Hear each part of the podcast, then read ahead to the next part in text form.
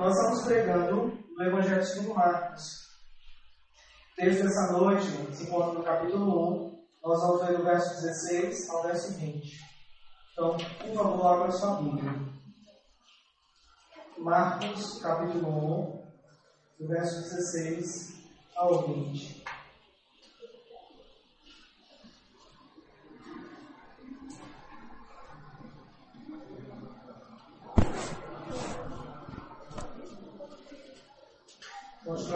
De exposições, o Rei Servo.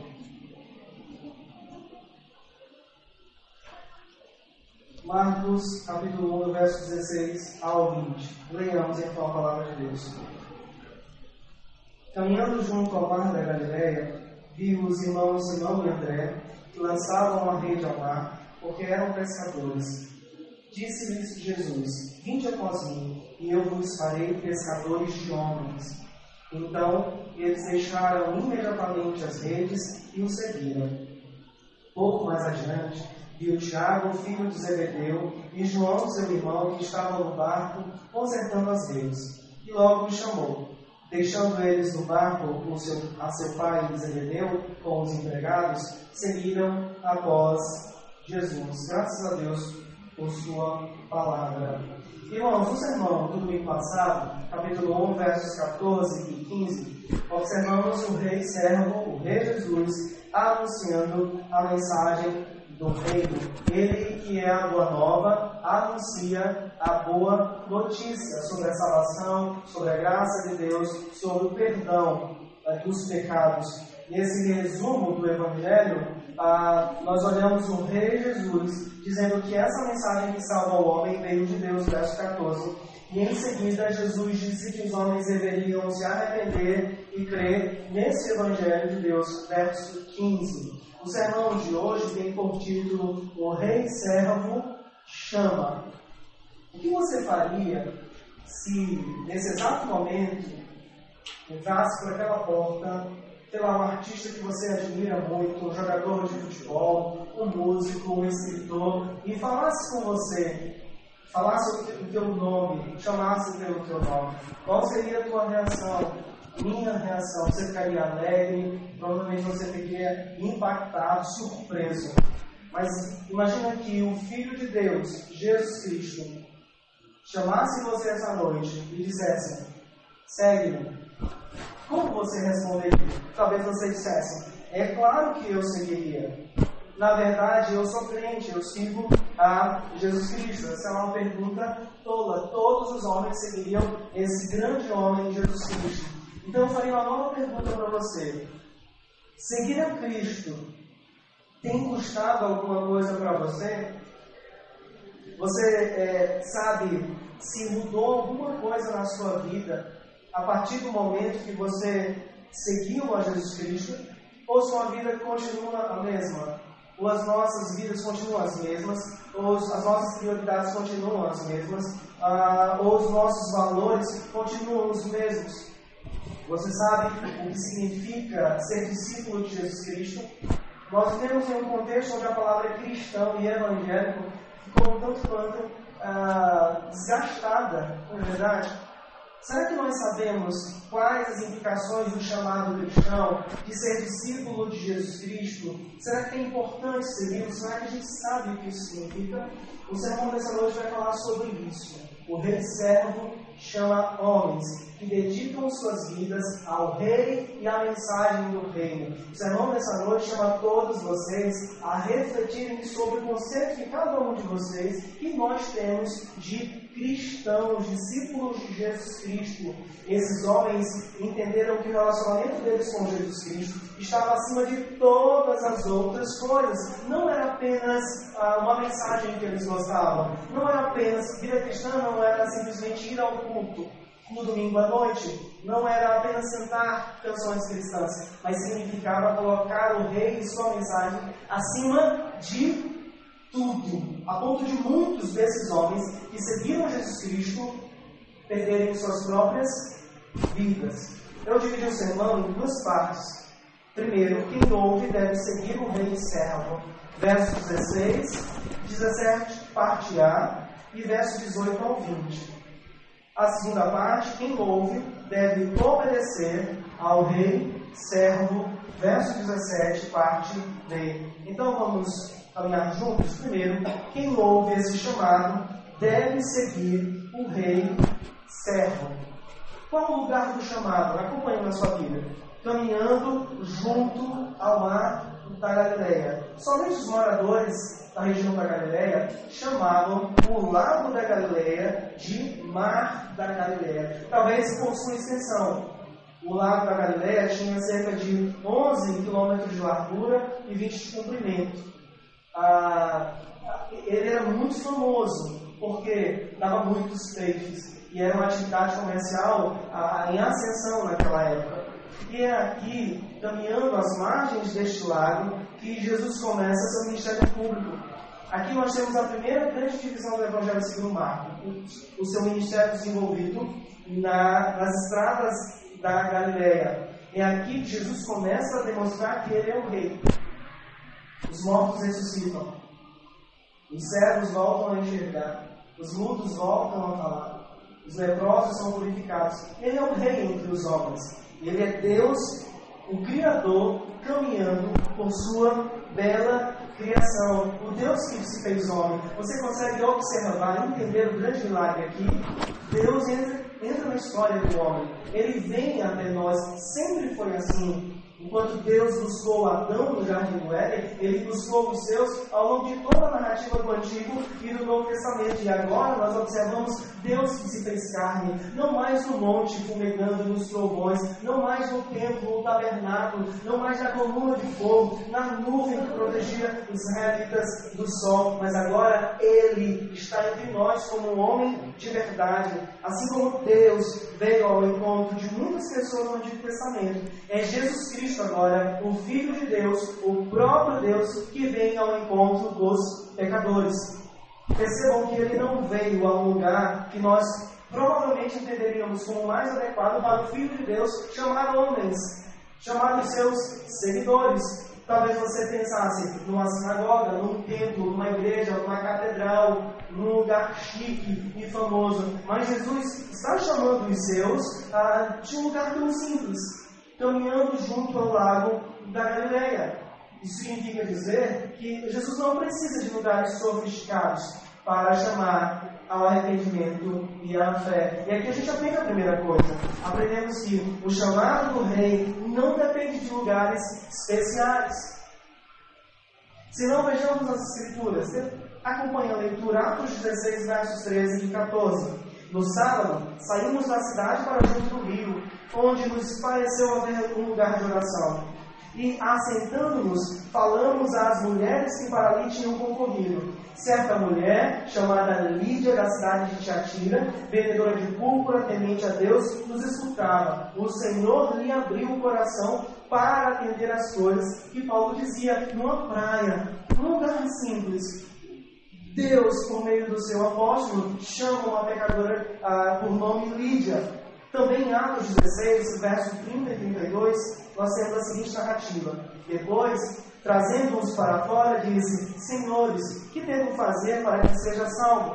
Responderam-lhe: Crê no Senhor Jesus e serás salvo, tu e a tua casa. E pregaram a palavra de, e pregaram a palavra de Deus a todos os de sua casa, um funcionário romano, um gentil, numa prisão, cuidando de presos, depois em sua casa, a palavra de Deus salva homens e mulheres em lugares diferentes, em lugares simples, às vezes no quarto, às vezes na cela, às vezes numa ilha, às vezes num barco, às vezes num leito de hospital, às vezes, às vezes numa rua de cruz, num lugar de tormenta, num lugar de malditos, como foi aquele ladrão da cruz.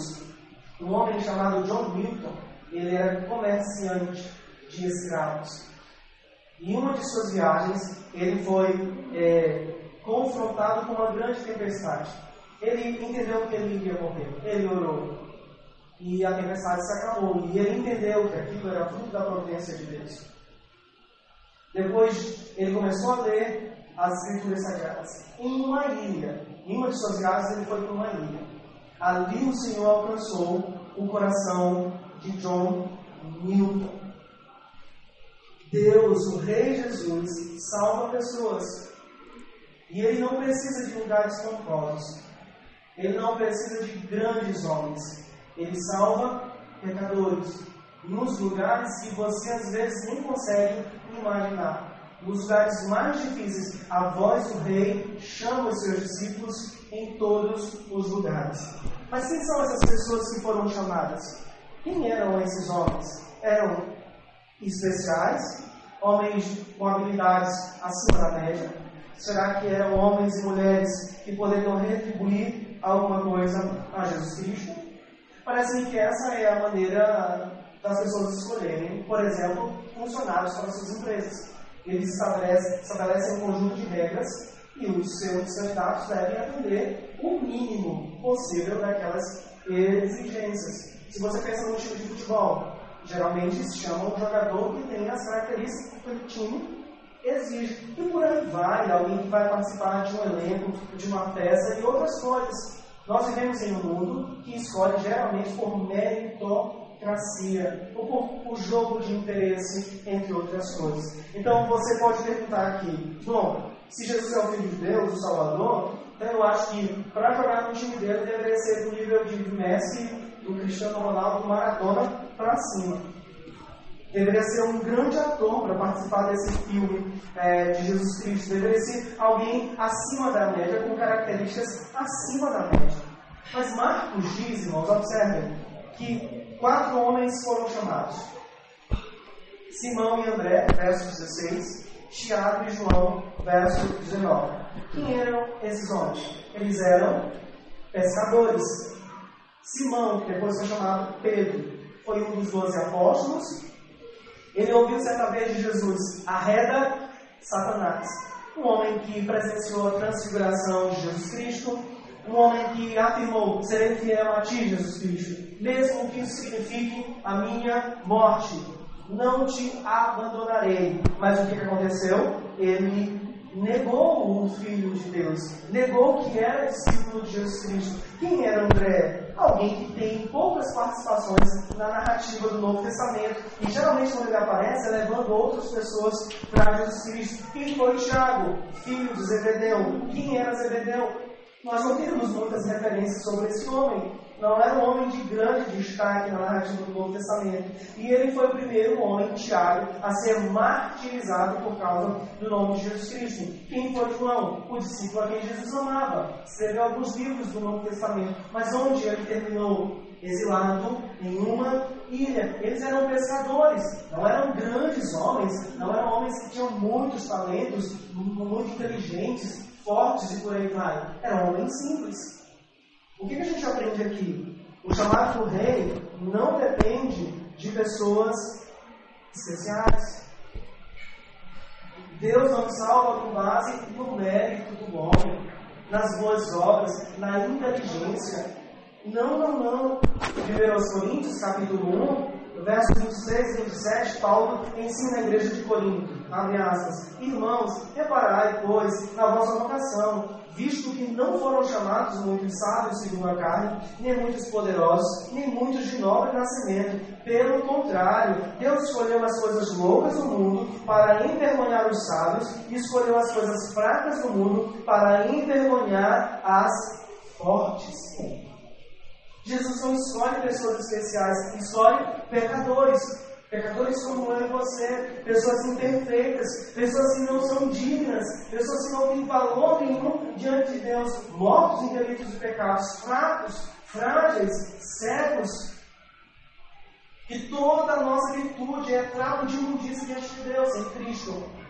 Vocês conseguem lembrar da narrativa que fala da crucificação de Jesus Cristo? Lucas 23, 42. Jesus, lembre-se de mim quando vieres no teu reino. Quem era esse homem? Não tem outra referência dele nas Escrituras. Ele não foi um grande pregador, ele não foi um grande orador, um grande escritor, um grande teólogo. Ele era um ladrão. E ele foi, ele era um ladrão tão terrível que o Império Romano entendeu que ele deveria ser punido com a maior das punições, o Gólgota, o Monte Calvário. Mas sabe o que Jesus disse para esse homem indigno? Olha o que ele disse. Em verdade, te digo que hoje estarás comigo no paraíso. Um bandido, um homem que não tinha uma vida perfeita, que não tinha talentos admiráveis, alguém que não veio de uma família nobre. Ele era pecador. Pecador. E a mensagem do rei é gloriosa, porque salva homens que não merecem salvação. Que perdoa homens que não merecem o perdão. Que dá vida para aqueles que estavam mortos e não mereciam essa dádiva.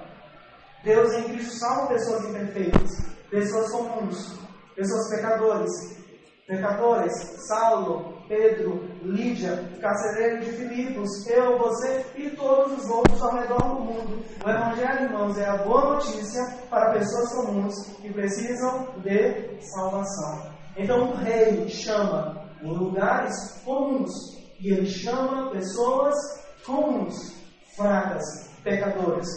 Mas qual o preço de seguir esse chamado? Você já se perguntou?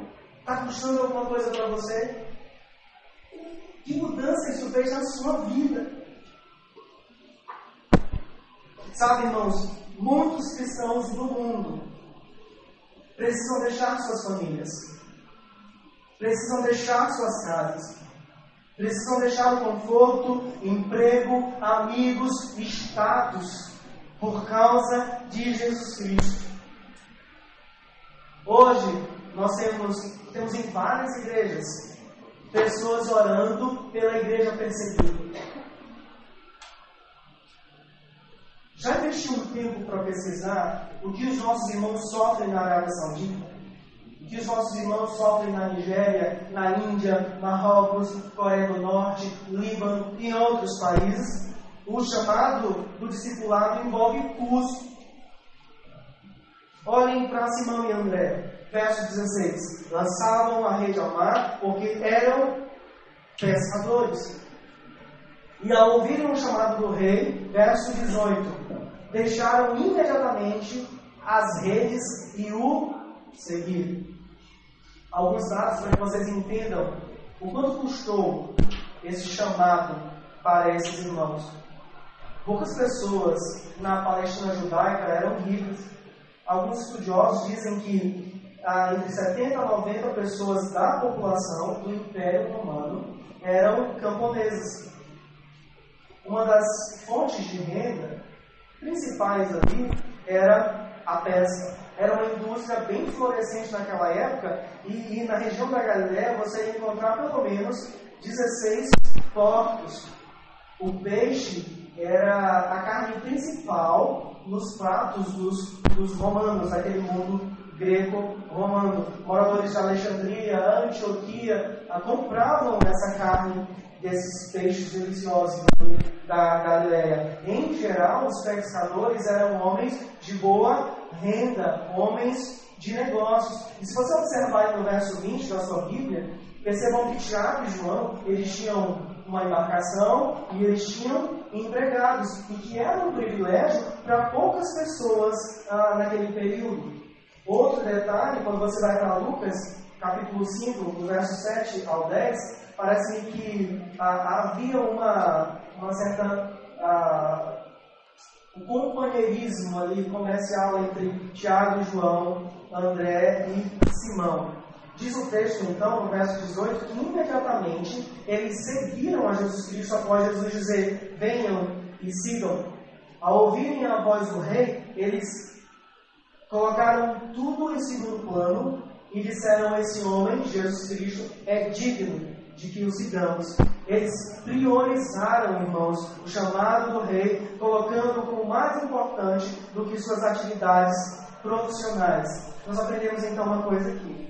Aquele que é chamado pelo rei deve ter esse chamado como mais importante do que sua fonte de renda.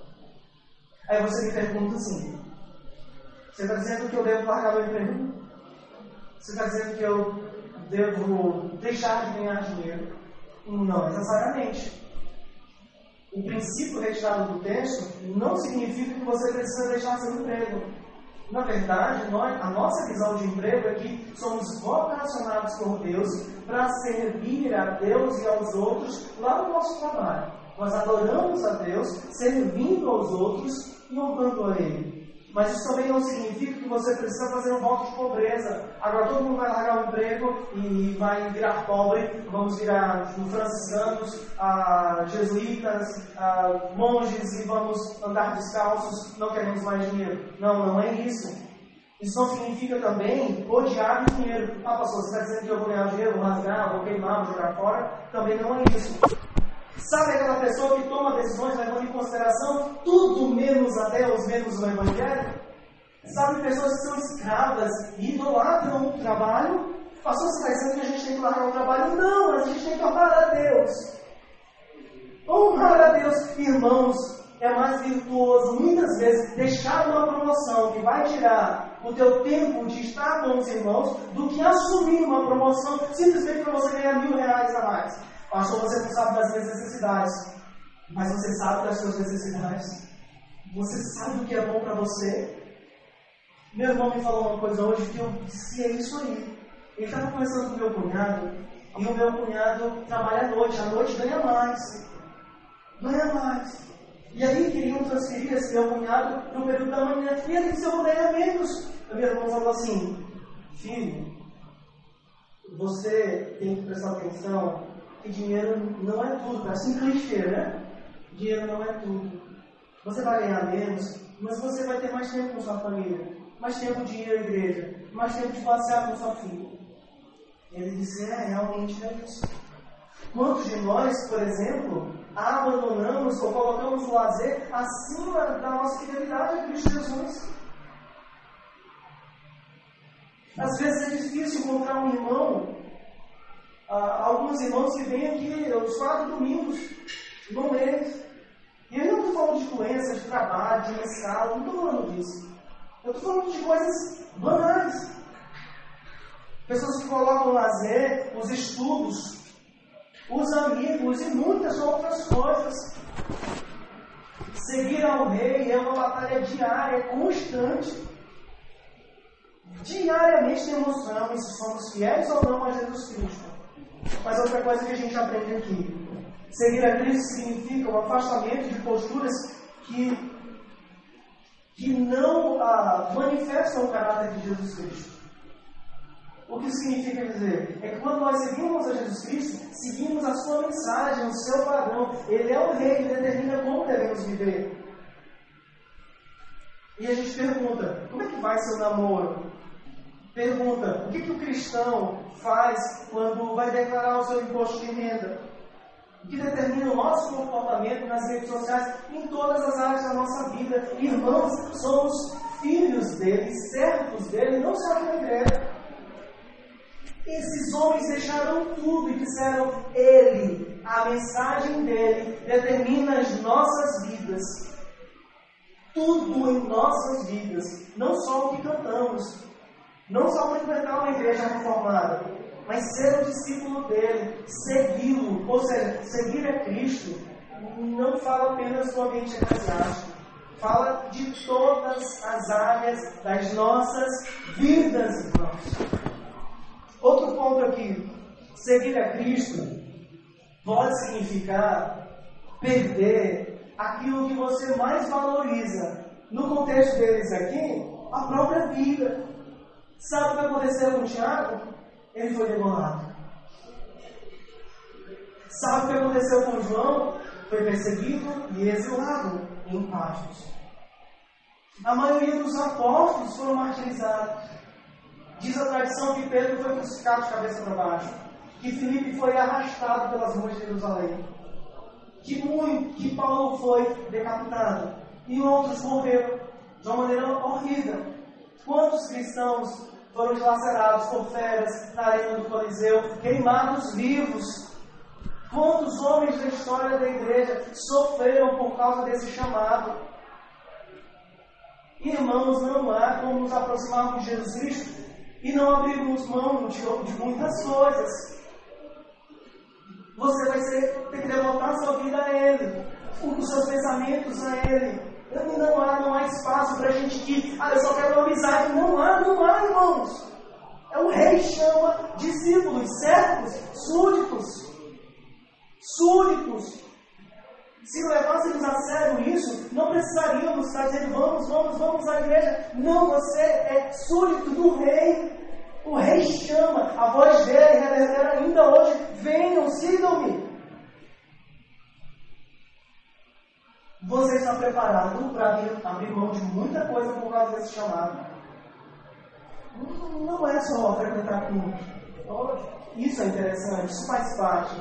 Ler bons livros, ter comunhão, participar de momentos de lazer com a igreja. Mas isso vai custar muita coisa para você.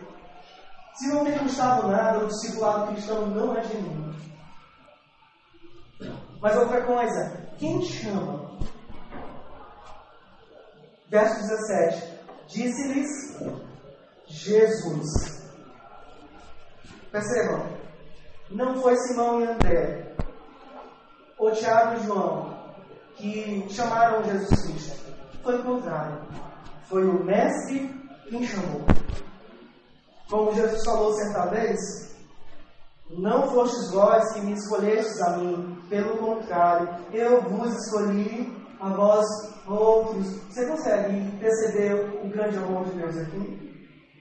Em toda a narrativa bíblica, esse é o mesmo movimento. Deus chamando o seu povo. Glórias a Deus.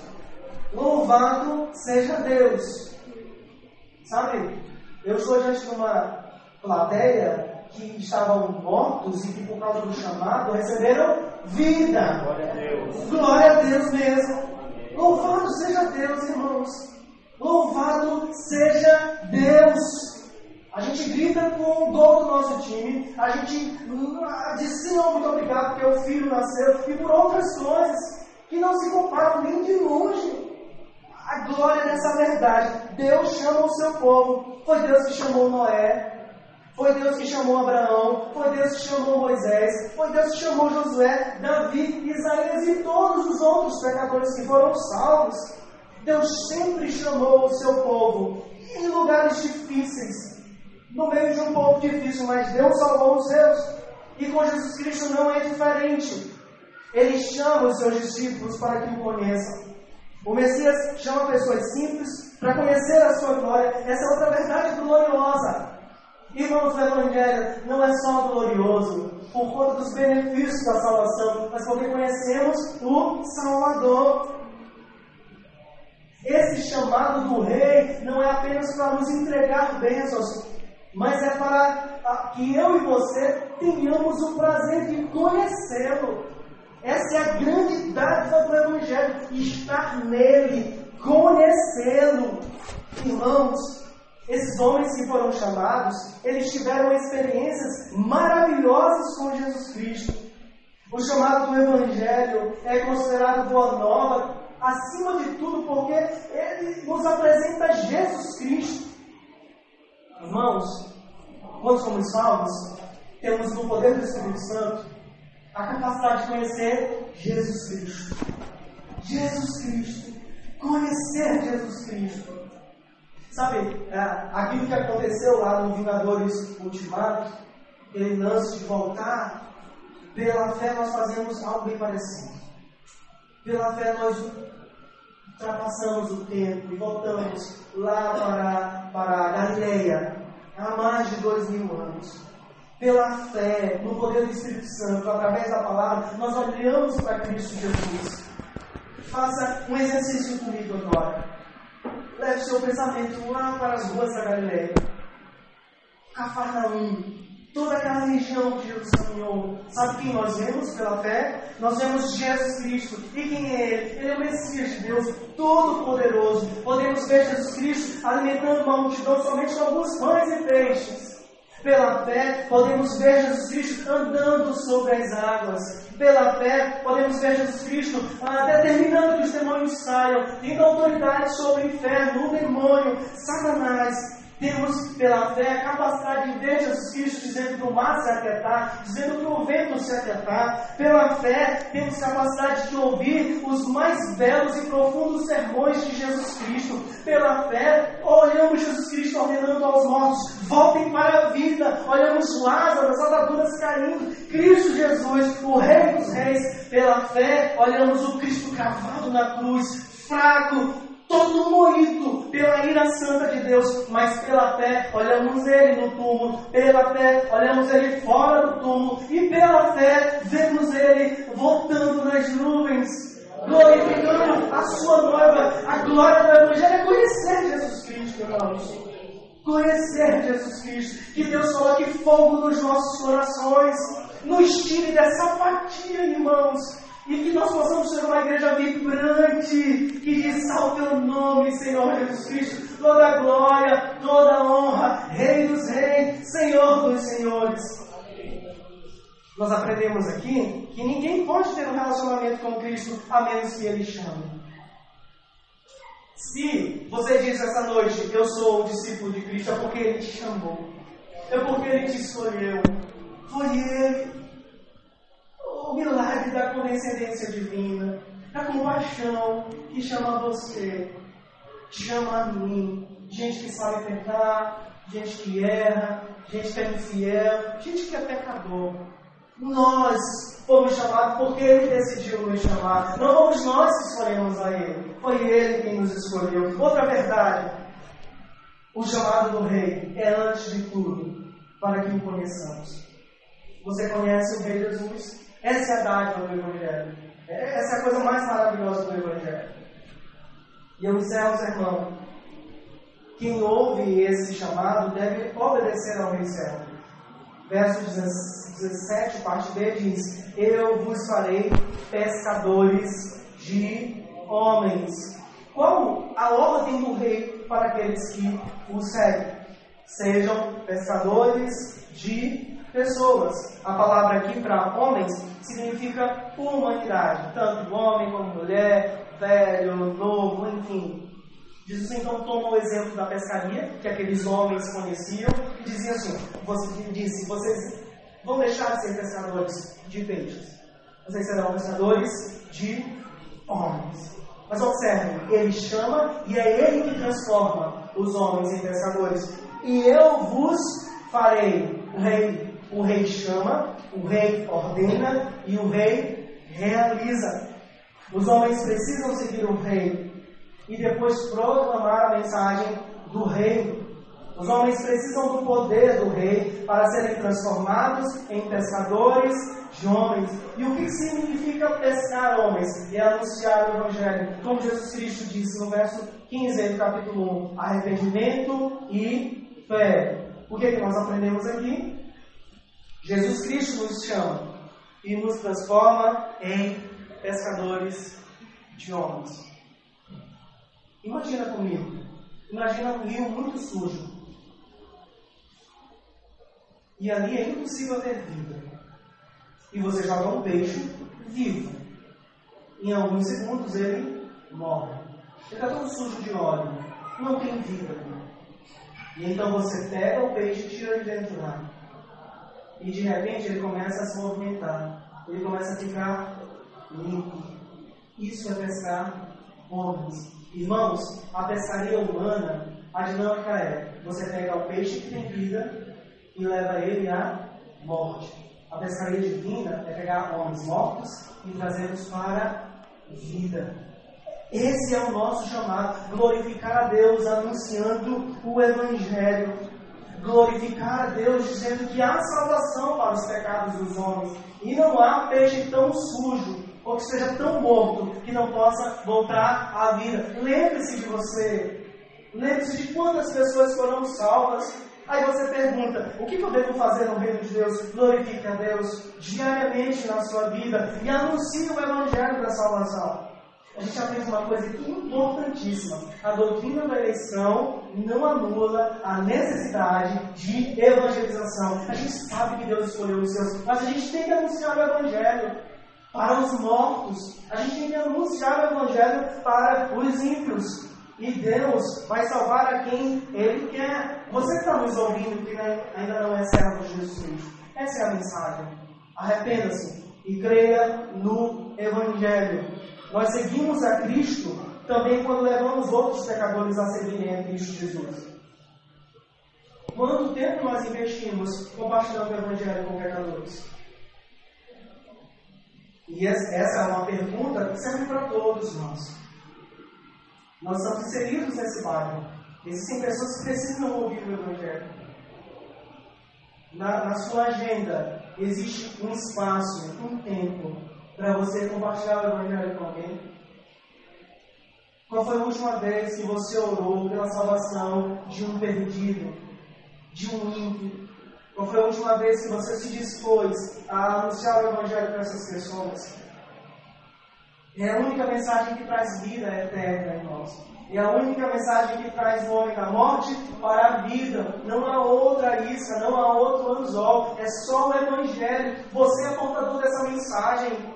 O Senhor Jesus nos usa para proclamarmos a mensagem dele, da morte e da sua ressurreição. Essa mensagem salva por isso, aquele seu amigo, se ele não é cristão, anuncie o Evangelho para ele. Aquele seu familiar, enfim, todas as pessoas que passarem por você, não deixe essas pessoas sem ouvirem o Evangelho. Cristo salva. E a gente não precisa melhorar o Evangelho. A gente não precisa. Em algum momento, você pode até ser. É, baterem em você, xingarem em você. Não importa. Em algum momento Deus vai quebrantar o coração por meio do velho evangelho, da velha cruz, que salva até hoje, sempre salvará, até a segunda vinda de Jesus Cristo. Nós temos uma missão, irmãos. Não é só ficar aqui, não é só cantar músicas, ouvir a pregação. Temos uma missão. O que, você vai fazer amanhã com essa mensagem?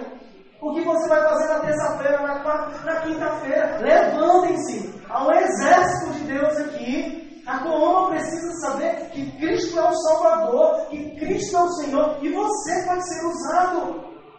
Que Deus possa sacudir São Luís do Maranhão, não para nossa glória, mas através de pessoas simples, que anunciam o Evangelho que é simples, que salvam pecadores, que salvam pecadores em todos os lugares.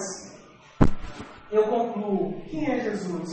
Ele é o Rei que chama pecadores com autoridade. O que, que ele faz?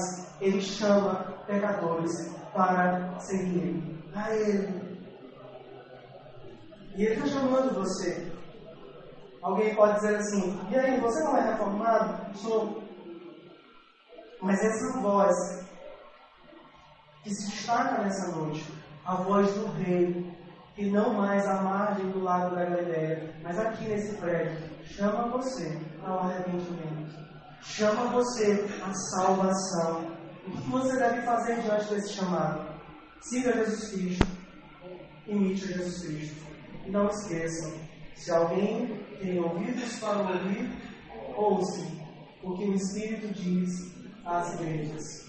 Siga, obedeça. É o Mestre que chama, é o Rei da Glória que chama essa igreja. Vamos orar? Feche seus olhos.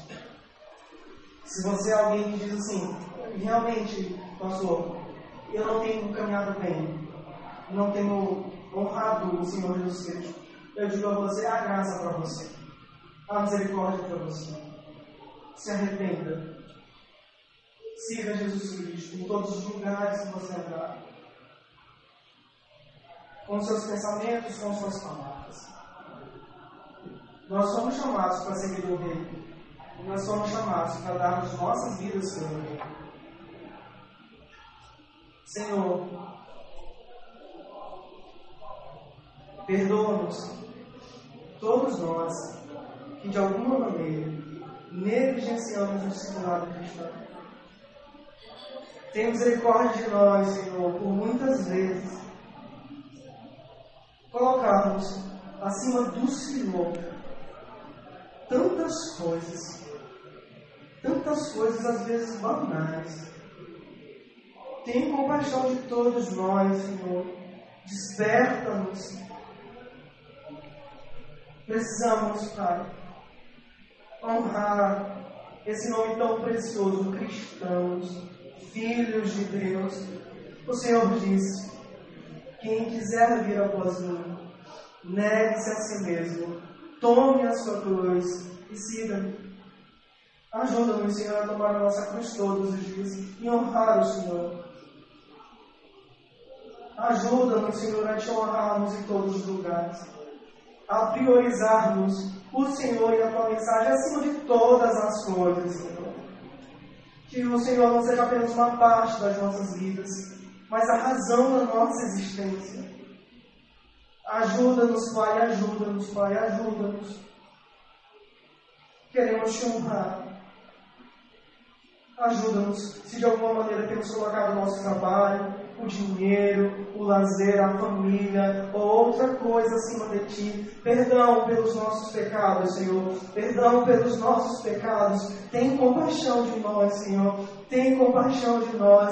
Clamamos a ti, angustiados, tristes, porque sabemos, Senhor, que muitas vezes durante a semana temos negligenciado, Pai, o teu chamado mas, ó Rei dos Reis, ó Senhor dos Senhores, pelo poder do Teu Santo Espírito, santifica as nossas vidas e ajuda-nos, Senhor, a honrarmos a esse chamado tão precioso de ser Teus discípulos, de ser Teus seguidores. Ah, Deus, que possamos imitar o Senhor. Ajuda-nos, Pai, também a anunciar o Teu Evangelho entre os perdidos. Converte pessoas, salva pessoas, que nossa boca, Senhor, proclame o Teu reino, a tua mensagem, a tua pessoa, e que pecadores sejam salvos, que pecadores sejam libertos da escravidão do pecado. Ajuda a nossa igreja, aplica essa palavra em nossos corações, faz a tua obra entre nós, que durante a semana possamos refletir em tudo aquilo que foi falado. O Rei chama que possamos ouvir, o Rei chama que possamos seguir, o Rei chama que possamos obedecer. Aplica a tua palavra em nossos corações, Senhor. Nós oramos em nome de Jesus Cristo. Amém, amém, amém e amém. Sabe algo maravilhoso no Evangelho? Você pode dizer assim: Eu não andei com Jesus. Pedro ouviu a voz dele. André também. Mas uma boa notícia para você essa noite. Aí você diz: Mas eu já conheço a boa nova. Calma uma boa nova para você. Nós ouviremos a voz do Mestre. Nós olharemos o Mestre. Você consegue imaginar isso? Assim como Jesus caminhou às margens do lago da Galileia, ele virá ao nosso encontro. E ele chamará pelo nosso nome. Aleluia. Veremos o brilho da sua coroa, seu cetro de justiça sua capa de rei, sua roupa real. E ele ah, irmãos, será que ele não é digno de nossas vidas? Será, será que ele não é digno? Ele é um rei lindo e glorioso. Que as nossas vidas sejam gastadas no reino dele. E ele virá um dia, irmãos, miríades e miríades de seres celestiais cantarão a glória do nosso Rei. Não teremos mais pecado, não viveremos mais no mundo imperfeito, e Ele virá, nos dará um novo nome, colocará o anel no nosso dedo, colocará novas vestes, e enfim cantaremos as glórias do nosso Rei. Todos juntos, todos juntos, inclusive André, inclusive Tiago, inclusive João. Quando João viu, assim, ter um vislumbre da glória do rei, eu acho que João disse: cadê meu irmão? Cadê Tiago? E Tiago estava lá, com certeza, cantando as glórias, cortaram o pescoço dele, mas não mataram a fé dele. Irmãos, Cristo voltará. Anunciemos ele. É por isso que a gente canta todo final de culto. Você já se perguntou por que a gente canta? É porque nós cremos que Cristo voltará. Nós cremos, ó Alfa, Ômega, Cristo, Rei, tu voltarás, Senhor. Essa é a nossa esperança. Você que ainda não é convertido, se você disser não para essa mensagem, é para essa mensagem. Minha esperança é que você seja convertido. Minha esperança é que você ouça o chamado e siga o Rei.